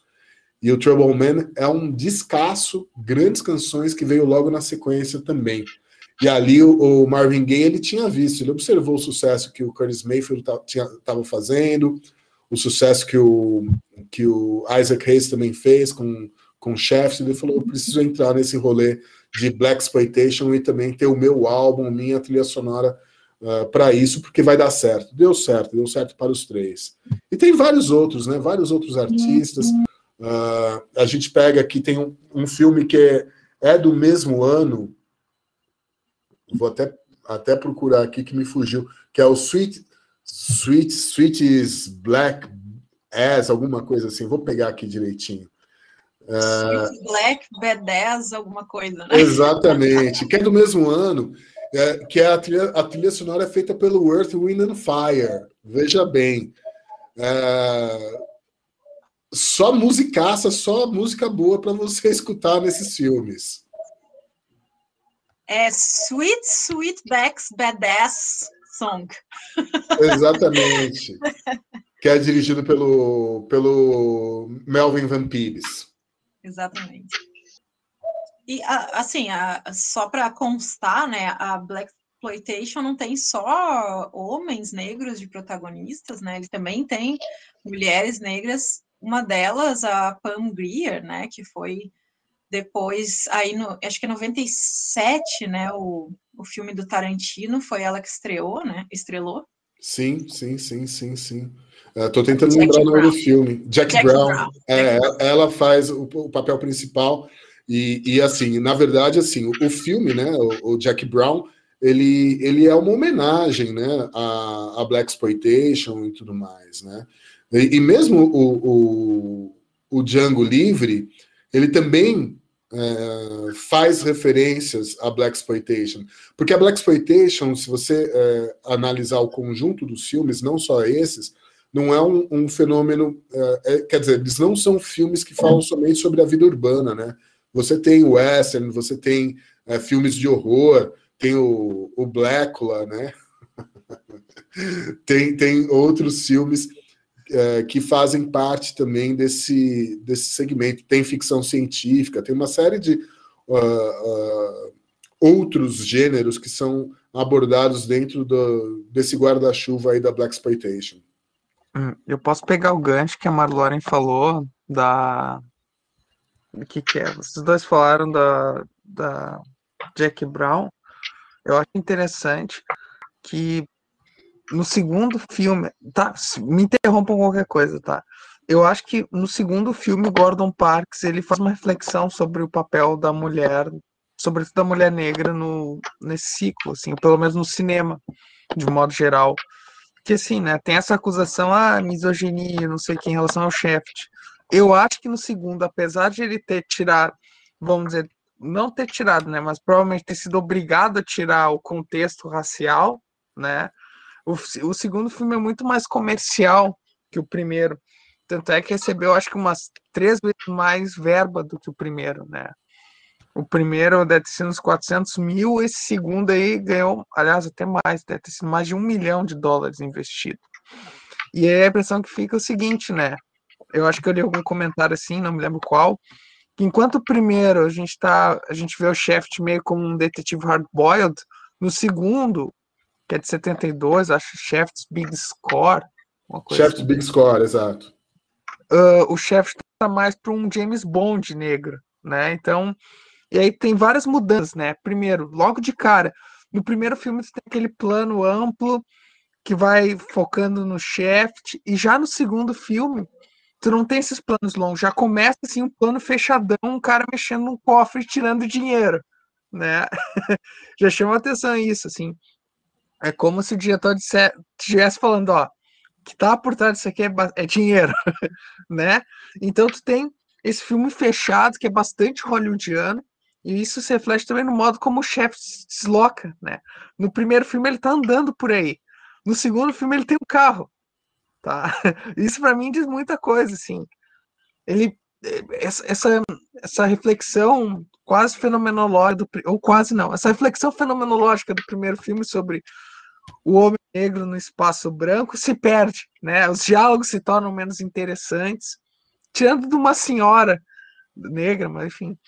O ponto que eu quero chegar assim, no primeiro, no segundo ainda não acabei o segundo filme, tá? Mas no segundo filme tem uma sequência que eu achei bem curiosa, que é o seguinte, o chefe se mete num cassino ilegal. E ele acaba se dando mal. Enquanto ele é espancado, tu tem umas moças negras dançando. Assim, tipo, ele tá sendo espancado em slow motion e aparece aquelas mulheres maravilhosas dançando. Assim, tu fica, mas eu acho que é mais ou menos o seguinte, né? Ele está refletindo como é que pessoas negras, homens e mulheres, aparecem no cinema, né? O corpo negro é aparecido como objeto de violência. E já o corpo da mulher negra é sexualizado, porque são mulheres nuas com uma pintura corporal, tá? Então a primeira que aparece aparece com uma pintura de tigre. E a segunda aparece com uma pintura metalizada. Então, é como se sexualizando esses corpos, ao mesmo tempo, não se. Vamos dizer, esse corpo não é apresentado como um corpo humano, né? Ou é apresentado como um corpo animalizado, ou como um corpo artificial, né? Então, eu acho que apesar do segundo filme ele ter essa essa perda, eu diria mesmo por conta do, da interferência do estúdio, provavelmente, o Gordon Parks, que é esse cara super perspicaz, como a gente vê na atuação dele, uh, ele ainda tem essa, esse papel importante, né? Tô falando demais, câmbio. o Richard Roundtree, no caso, né? É, o, o, o, o Shaft, né? O Shaft. O, o, o, só só para falar uma coisa que o, o Rafa estava comentando, o Nicolas, desculpa, estava comentando, uh, o filme, o Shaft, Shaft's Big Score, ele teve quase 2 milhões de dólares de orçamento, né? Uh, se a gente pegar no original, ele teve 500 mil dólares e arrecadou 12 milhões ali nas salas de cinema. Esse segundo, ele teve 2 milhões de dólares e arrecadou 10 milhões, arrecadou um pouco menos. Aí eles ainda tentaram um terceiro filme, esse já não dirigido pelo, pelo Gordon Parks, dirigido por um diretor inglês chamado John Guillermin, uh, que é o Shaft in Africa, que o filme também teve um orçamento ali de um milhão e meio de dólares, só que nos Estados Unidos e no Canadá ele arrecadou menos do que custou. E aí eles desencanaram de fazer filme com o Shaft, né? Essa que é a história. Teve série depois também, né? É, é o Shaft in Africa. Uma série de TV por um tempo também. E agora, a partir dos anos 2000, esses remakes, não é bem um remake, né, mas é uma continuação da tradição shaftiniana no cinema. É, mas, mas aí eu, eu acho que já, já, já é uma coisa que é, é uma tendência né, do, do cinema nos últimos anos, né? É um, é, é um roteiro que, enfim, já, já foi testado e aprovado antes, né? Nos, nos filmes predecessores. Uh, tem uma demanda de público, então você consegue fazer. E assim, os custos são muito maiores, mas também uh, as receitas acabam sendo maiores porque você acaba vendendo o filme em vários outros lugares, né? Hoje, na época, você basicamente só dependia da, da venda dentro da, da sala de cinema, da bilheteria. Hoje você tem o, o, o, o home box, né? Que é o, é o DVD, Blu-ray e tudo mais, que ainda existe, tem o streaming, tem uh, outras receitas. Só para a gente ter um, um, um comparativo, esse filme de 2000 do Shaft ele custou 46 milhões de dólares. Tenho certeza que só o cachê do Samuel L. Jackson custou mais do que a produção dos três primeiros filmes. Era o Van Damme lá discutindo com os caras do, do estúdio para fazer no JCVD para ganhar menos e fazer um filme mais legal. que, pois que é. não rolou. Pois é, pois é, pois é. Vou até caçar aqui o filme de 2019. Eu, eu, eu gosto de ver esses numerozinhos porque eles indicam muita coisa. Aqui, Shaft 2019. É, ele custou 30, 35 milhões de dólares e arrecadou só 21 milhões dentro da sala de cinema. É, deve ter empatado no final das contas. É, é, é, é. É que assim, é, no final você acaba empurrando esses filmes aí para para pro, pro streaming da vida tal, você acaba tendo outras receitas, né? E uma, uma, uma pergunta curtinha assim para todos, né? Qual que é o qual que vocês acham assim que foi o desdobramento desse movimento do exploitation? Assim, ele teve uma continuação, ele terminou? Como é que ele o que, vocês acham assim de, de, filmes que teve que seguiram algum tipo de, de, de herança dessa, desse movimento ou não? Olha, de uma, de uma certa forma, de uma maneira meio não diretamente causa e ação, eu acho que eh, a gente não pode é, deixar de observar que o surgimento de alguns cineastas negros, como o próprio Spike Lee, né? Ou o Mário Van Peebles também, e tudo mais, que, enfim, acabam uh, retratando um pouco uh, esse olhar para a comunidade negra, uh, tem muito dessa inspiração, né? Tem muito dessa inspiração.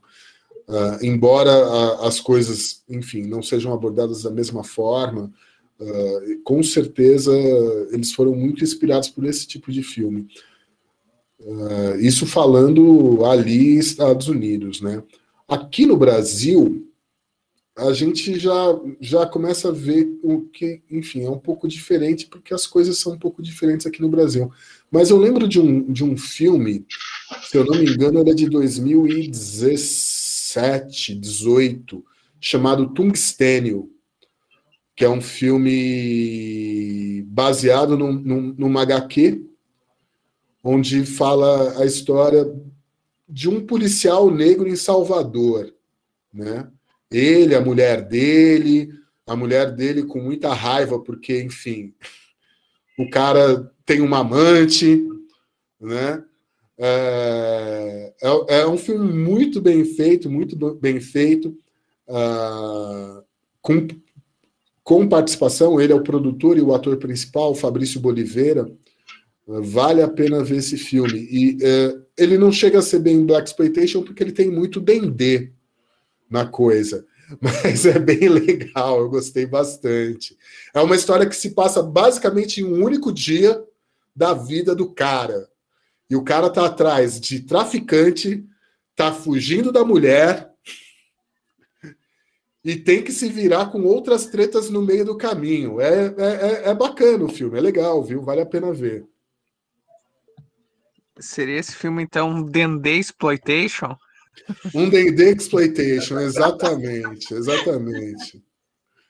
Eu acho que tem, além de tudo isso, eu acho que tem um, uma grande influência também é, em filmes que usualmente uh, fica restrito a um certo público, né? Eu, eu, me lembrei também fazendo essas pesquisas aí, eu me lembrei do daquele Oscar de 2016, talvez, que o Chris Rock apresentou, acho que foi ele que apresentou, né? Uhum. E isso, que foi o, logo depois de surgir o Oscar So White, não sei o quê, teve todo aquele negócio, hashtags, não sei o que lá. E aí convidaram ele para apresentar. E ele fez uma apresentação extremamente irônica. Um dos quadros que ele apresentou, ele saía e entrevistava pessoas negras, perguntava se eles conheciam os filmes que estavam sendo indicados, as pessoas não tinham a menor ideia de que filmes eram. uh, que eram filmes né, com protagonistas negros, sobre, sei lá, Inglaterra, ou sei lá o que, nos Estados Unidos, que não diz respeito a uma certa comunidade, assim. E filmes que são produzidos por essa comunidade que não aparecem lá, apesar de ter, eventualmente, um Denzel Washington, uma Hale Berry, os filmes dessas comunidades ainda não estão, não é mainstream, né, não é divulgação em massa. E ele passou o Oscar inteiro fazendo piada disso e tal. E aí eu lembro de ter visto uma matéria, e não só uma, né? Mas assim, eu lembro de uma específica, que foi de um jornal daqui. não é o mais famoso, mas é o segundo mais famoso daqui. Uh, que, que o jornalista dizia que ele tinha sido, ele tinha feito muitas piadas, mas não tinha tocado no tema do racismo. Gente, sabe? Como que ele não está falando disso o tempo todo, sabe? Ah, então eu tenho a impressão de que hum, muita coisa ainda passa despercebido por uma, uma consciência branca, vamos chamar assim, um nome estranho, né? Uh, que não procura, que não quer saber, que não interessa, né? E, por exemplo, a própria Black Exploitation é desconhecida do grande público. Parece que isso não existiu na história do cinema. Tipo, quando se descobre esses filmes, é tipo, nossa, então os negros faziam filmes? Então eles eram artistas? Tipo, parece que é uma coisa assim, tipo, a Beyoncé uh, começou ontem com isso, né? Enquanto tem toda uma história já, né? Eu comentei do, do August Wilson, a gente fez um episódio é, comentando o Fences e o Ma Rainey, né? Que foi o mais recente, tá, duas peças baseadas é, em peças de. Uh, dois filmes baseados em peças dele, se eu não me engano, era dos anos 50, 60, né? Então, sim, tinha, estavam fazendo, né? A gente que não conhece. E isso é um problema, a gente deveria estar se perguntando por que, que isso não chega na gente, por que, que a gente não conhece, né? Por que, que não se fala disso? Por que, a gente mal sabe quem é o Richard Roundtree, quem é o Gordon Parks? É, olha só tudo que esse cara fez, a gente, né, assim, tipo, ah, não sei, um fotógrafo aí, no máximo, que a gente sabe. Se a gente sabe. Né? É, foi mais ou menos uma, a mesma, é mais ou menos a mesma é, impressão que eu tenho quando eu li a Angela Davis pela primeira vez, né? E, e aí eu estava tendo contato com uma história que, ok, era a história dos Estados Unidos, mas muito parecida, né, em algumas coisas com a do Brasil, que eu não tinha a menor ideia de que tinha acontecido. E assim, eu estava no mestrado, no doutorado, no início do doutorado, alguma coisa por aí, bom, eu não sou uma pessoa que sim, que não, não está atenta, né, que não conhece nada, que está alienada completamente. E eu não tinha a menor ideia de que isso estava acontecendo. Então, é, por que, que isso não é matéria de aula? Por que, que isso não foi né, trazido para gente? Por que, que não me contaram essa parte da história? A quem interessa que eu não saiba dessa parte? Né? A quem interessa que eu não conheça essas, esses caras, esses atores, esses produtores, esses artistas, né? Então, acho que é, é importante a gente, enfim, pensar por aí, assim. E acho que ah, talvez esse seja um, um dos legados né, dessa, dessa Black Exploitation, não só, né, de uma série de, de coisas, como aqui no Brasil também a gente teve, o Teatro Negro, enfim, o Abdias do Nascimento, né, e que não se conhece, assim, não é falado sobre, e se é falado é uma nota lá de rodapé, ah, é, teve isso. Mas isso não importa, importa esses outros caras aqui que a gente tem que falar. É, é, é assim, acho que é importante é, a gente pontuar que existem algumas diferenças, uh, inclusive é, de, de mercado, né? Do que, que é o mercado de cinema, cinema, é, cinema e na sala de cinema, né? Uh, nos Estados Unidos, por exemplo, a maior parte do público que vai à sala de cinema é jovem e é negra. Uh, o Magic Johnson, ex-jogador de, de basquete, uh, ele é dono ele, é, ele, é, ele é dono de diversos, diversas salas de cinema pelos Estados Unidos todo. Talvez ele, ele tenha ali um dos maiores uh, complexos de cinema do país e majoritariamente o público dele é um público jovem e negro, jovem e adolescente mesmo, né? Aqui no Brasil a gente tem um perfil diferente. Aqui no Brasil, uh, bom, se você for a, a, a, qualquer cineplex que tenha por aqui você não vai pagar menos do que uh, 100 reais se você comprar o ingresso, mais um passar algo ali na, na bomboniera, entendeu? Uh, se você levar filho, família e tudo mais, você já deixa quase meio salário mínimo nessa brincadeira. Então, são perfis bem diferentes do que a gente tem em sala de cinema aqui no Brasil e nos Estados Unidos. É óbvio que aí existem alguns cinemas populares, tem aqui em São Paulo, por exemplo, você consegue ver filme uh, num, Sesc da vida, que você vai pagar mais barato, a prefeitura tem salas de cinema que você vai pagar um, dois reais, que aí são preços uh, realmente competitivos, tal, mas dificilmente você vai ter acesso a, a, aos principais lançamentos, aos principais uh, filmes que estão sendo falados e discutidos no momento, e é difícil você formar público também para isso. A gente tem uma dificuldade muito grande aqui no Brasil em formar público de cinema, né? principalmente para esses filmes que a Marlene está falando, que fujam um pouco do, do blockbuster, fujam um pouco do, do, do filme de super-herói.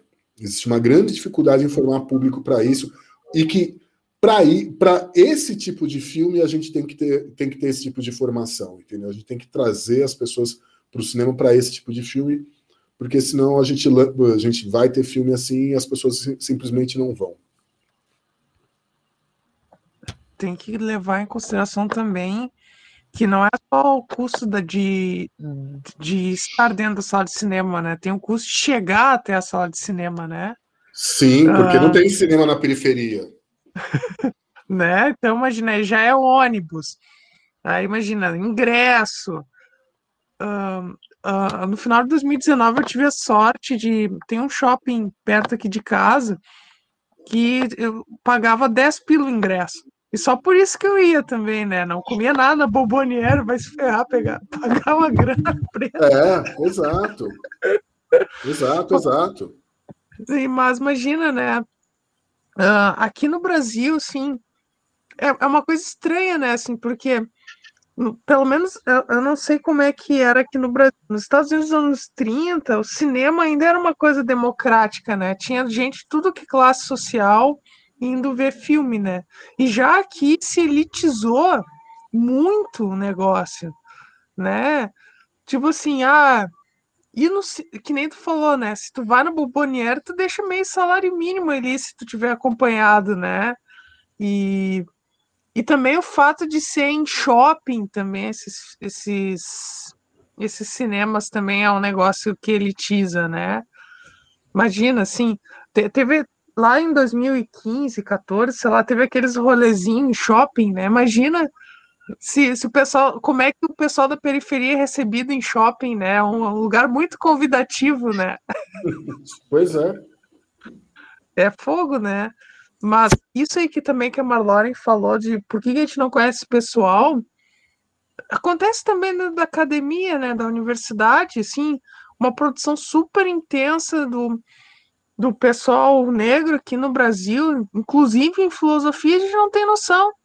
Sei lá, só eh, por conta do grupo de estudo que eu Rafa, a gente está nele, que é o Seriema, eu entrei em contato, por exemplo, com a Sueli Carneiro, a Lélia Gonzalez, se eu não estou errando o nome dela.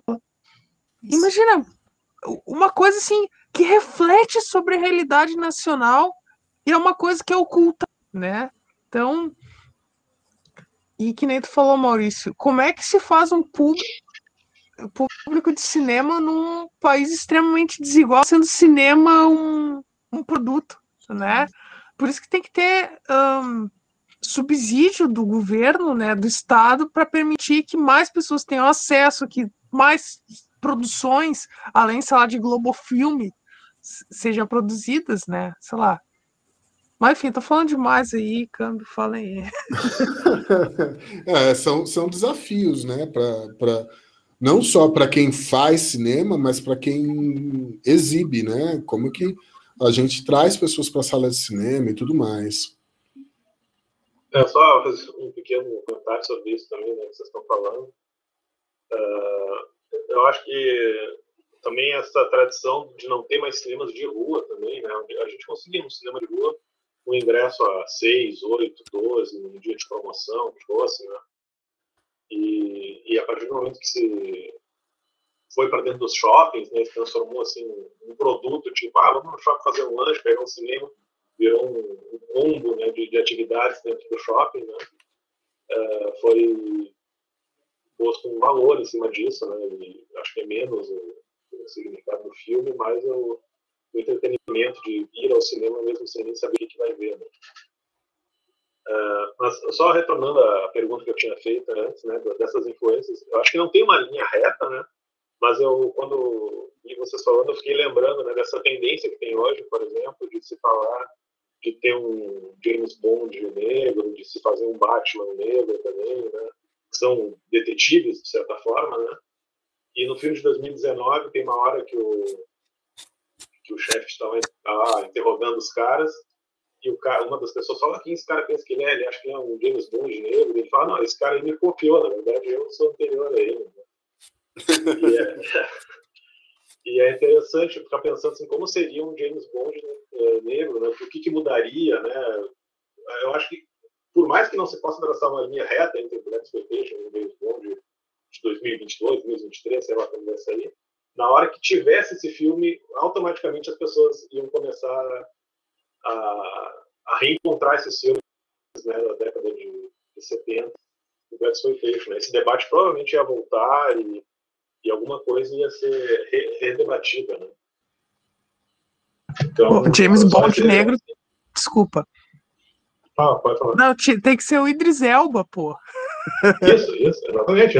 Ele é um dos que é, assim, cotado entre o pessoal que conversa e gostaria que isso acontecesse, né? Mas eu, é eu, também, eu também acho que, por outro lado, é legal que tenham essas iniciativas, uh, mas eu também acho que é um pouco estranho, assim, um, falar, por exemplo, James Bond negro, fazer uma versão sim, sim, sim. Né, de um personagem que é branco para fazer. Aí tem a versão negra, que é a mesma coisa do Bond, James Bond de saias, né? Que a gente tem com as mulheres, assim. Porque a gente tem o chefe, a gente tem outros personagens, a gente tem a, a, a Cleópatra lá da Hungria, a Jack, Jack Brown, enfim. A gente tem personagens próprios que são propriamente daquelas, daquelas etnias, né? Enfim, talvez não precise fazer um James Bond negro ou um, sei lá o que, uma, uma Jane Austen versão negra, sabe? Sei lá, adaptações. Porque a gente precisa também contar histórias diferentes, né?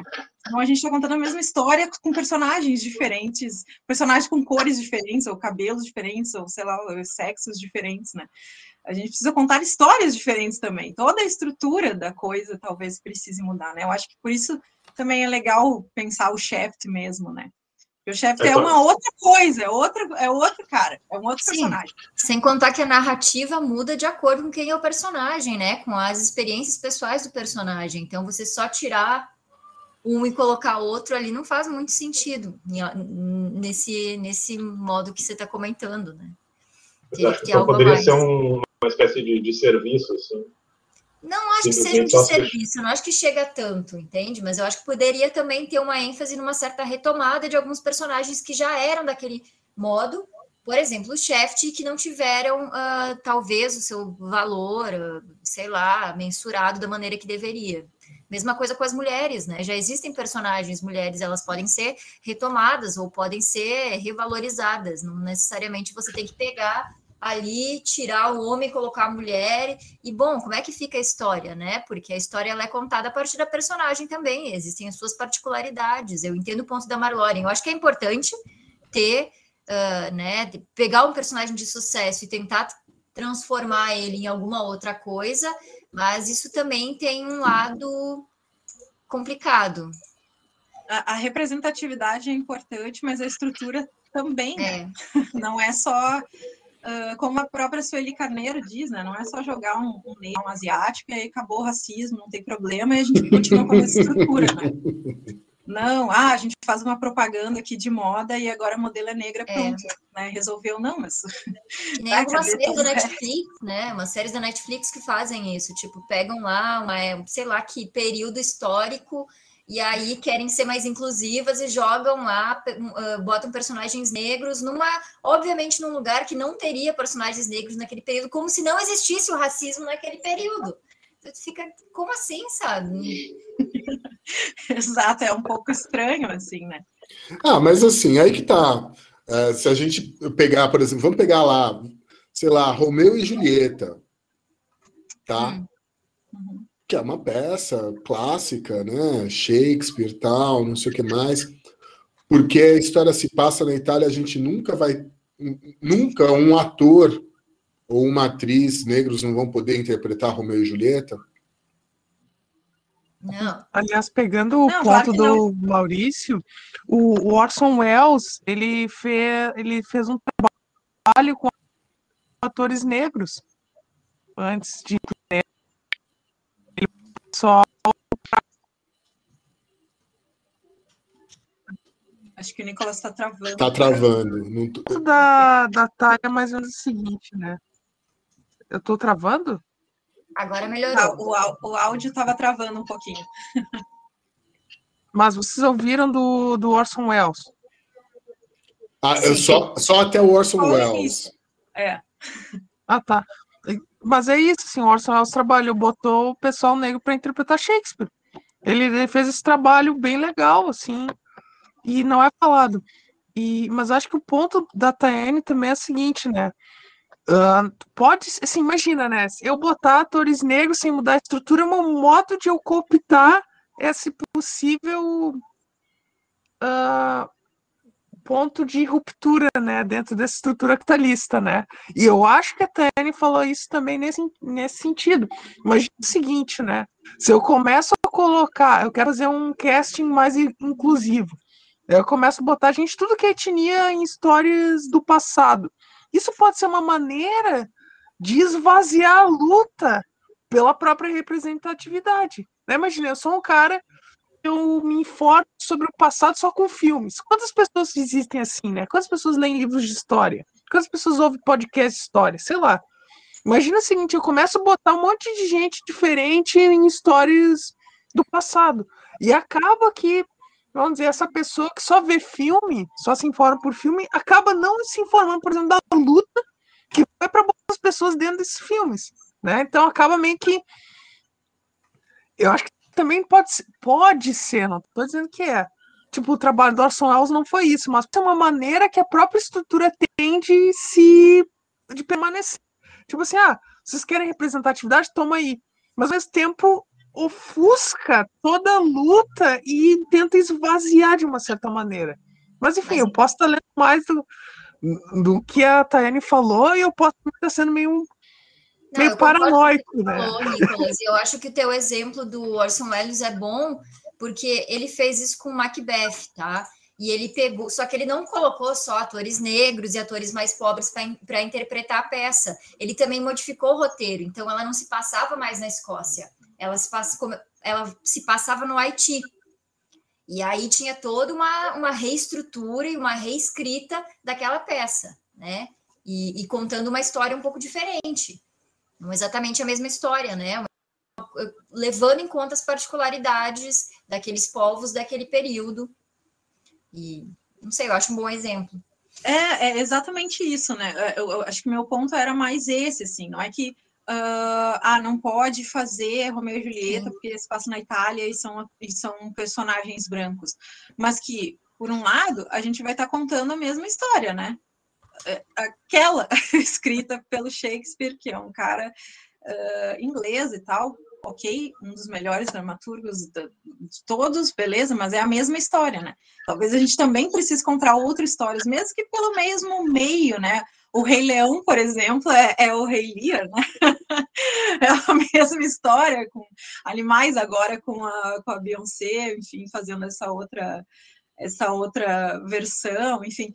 Acho que isso é, é a questão, né? Não só simplesmente adaptar, porque eu vejo muito uma luta, especialmente vindo de certos lugares, né, de fala, uh, que basta colocar os atores negros, basta colocar atores asiáticos e continuar contando a mesma história, sabe? Porque aí tá bom, é assim que tu resolve a representatividade. Tipo, não, temos, também precisamos de histórias diferentes, né? Também, não só, mas também. Concordo. Sim, deixa eu só também uh fazer um comentar sobre o que eu falei. Quando eu falei isso, eu não falei que eu acho legal, enfim, que eu estou torcendo para que isso aconteça, né? Mas eu destaquei existe esse debate, né? E ver como é que a gente seria a percepção de todo. Eu, particularmente, eu não gosto dos filmes de James Bond, não, não me interessa muito assistir. Talvez fosse o Idris Elba, me interessasse mais. E, mas eu acho assim, que simplesmente botar o ator, a questão não era simplesmente botar o ator. Quando tu bota o ator, a estrutura vai mudar automaticamente. Isso teria que mudar, né? Se ela não for mudada, acho que a gente teria um problema de narrativa do, do próprio filme. Né? Mas era mais isso. Assim, talvez essa formulação né, de James Bond mesmo seja infeliz também, né? Mas como eu ouvi, eu, eu reproduzi aqui na hora, né? Mas, talvez seja uma formulação. Sim, mas ela é, ela é bastante comum, né? Ela é bastante é. comum, né? na imprensa é o tempo todo, finalmente teremos um Batman negro. Tipo, isso, a gente não teve nenhum herói negro na história até hoje. então, ah, finalmente vai ter um, não, né? Porque isso também apaga essa história, né, de, de enfim, de Shaft, de Superfly, de esses outros. E quando aparece o super e quando aparece o super-herói negro, ele vai lá e morre, o ator morre. né?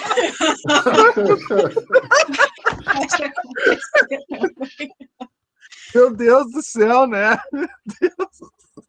É duro ser preto, já diz a música. O chefe, inclusive, diz isso, né? Numa ligação ali na cena. E aí você tá com muito problema, você tem muitos problemas. Ele, ah, eu só tenho dois, nasci negro e pobre. Exato. só dois, mas vamos resolvendo. Uh, pessoal, já vamos nos encaminhando aqui para o final. Antes de terminar, só mandar um alô para as pessoas que continuaram nos ouvindo, que nos ouviram antes, que vão ouvir no podcast depois, né? A gente teve o Matheus, que teve com a gente aí falando do Robocop, apareceu aqui no chat. O Wagner Chagas, que disse que não tinha visto o filme, mas que ia ficar é, em silêncio, não tem problema. Espero que tenha curtido, pelo menos pensado em algumas coisas aí. Depois volta e fala outras coisas de outros modos, aí talvez lá no Discord, né? o Iago Coimbra, que cantou um pedaço do, da música do Isaac Hayes no chat. E também o Marcelo aí, que comentou é, sobre isso, né? Sobre o negócio de ir ao cinema e como é que a gente criava um público no cinema no Brasil que o Vale Cultura no governo Dilma foi uma tentativa de democratizar o acesso, mas os patrões acabaram não comprando muito a ideia. Né? Por que será, né? A gente pode perguntar por que será. Recados finais, quem gostaria de mandar recado para a mãe, para o pai, para o namorado? para o Peguete, se puder abrir, se não puder. Algum recado aí? Ah, eu queria agradecer o convite, né? É muito legal estar aqui conversando com vocês. É, foi, foi um papo muito legal, muito bacana, enfim. Ótimo, me diverti. Que bom, a gente se divertiu bastante também. Certamente, se puder voltar outras vezes. Só me convidar. Estaremos aí. Tayane, Rafa, o Rafa não conseguiu falar muito. Você quer falar alguma coisa agora, Rafa? Ah, não, é, eu entrei só para ver se, se eu conseguia acompanhar direitinho, mas já está no final, perdi boa parte da discussão. Até teria um, um complemento, mas acho que já não, não é mais hora. Então. se quiser retomar, a gente fica mais uns 40 minutos aí, Rafa. Coitado do Maurício. É, vamos, vamos. Até... Eu preciso comprar comida, gente. mas enfim, foi muito legal a, a discussão, pena que eu não pude participar, mas enfim. O Rafa ficou é. ajudando a gente do backstage aqui. É, eu sei a tua dor, Rafa. Aconteceu isso comigo também. ok, Nicolas Gil Tayane, alguma, alguma consideração? Ok. Então, pessoal, até a próxima. Fica o nosso convite aí para o próximo encontro, que é no dia 30 de setembro, Princesa Mononoke. Vamos para o lado dos animes. Uma personagem feminina de anime no Cine Maromba. Fica aí as dicas, sigam lá gente. Instagram, Twitter, Twitch, YouTube, Cine Maromba, fácil de achar. Ouça nosso podcast, participe do Discord. Ouça também o Falei-cast com Maurício Gaia e Marlore Miranda. Estaremos. Semana que vem a gente precisa gravar, hein, Marlore? Tá bom. Vamos lá. E é isso, até a próxima, então. Tchau, gente.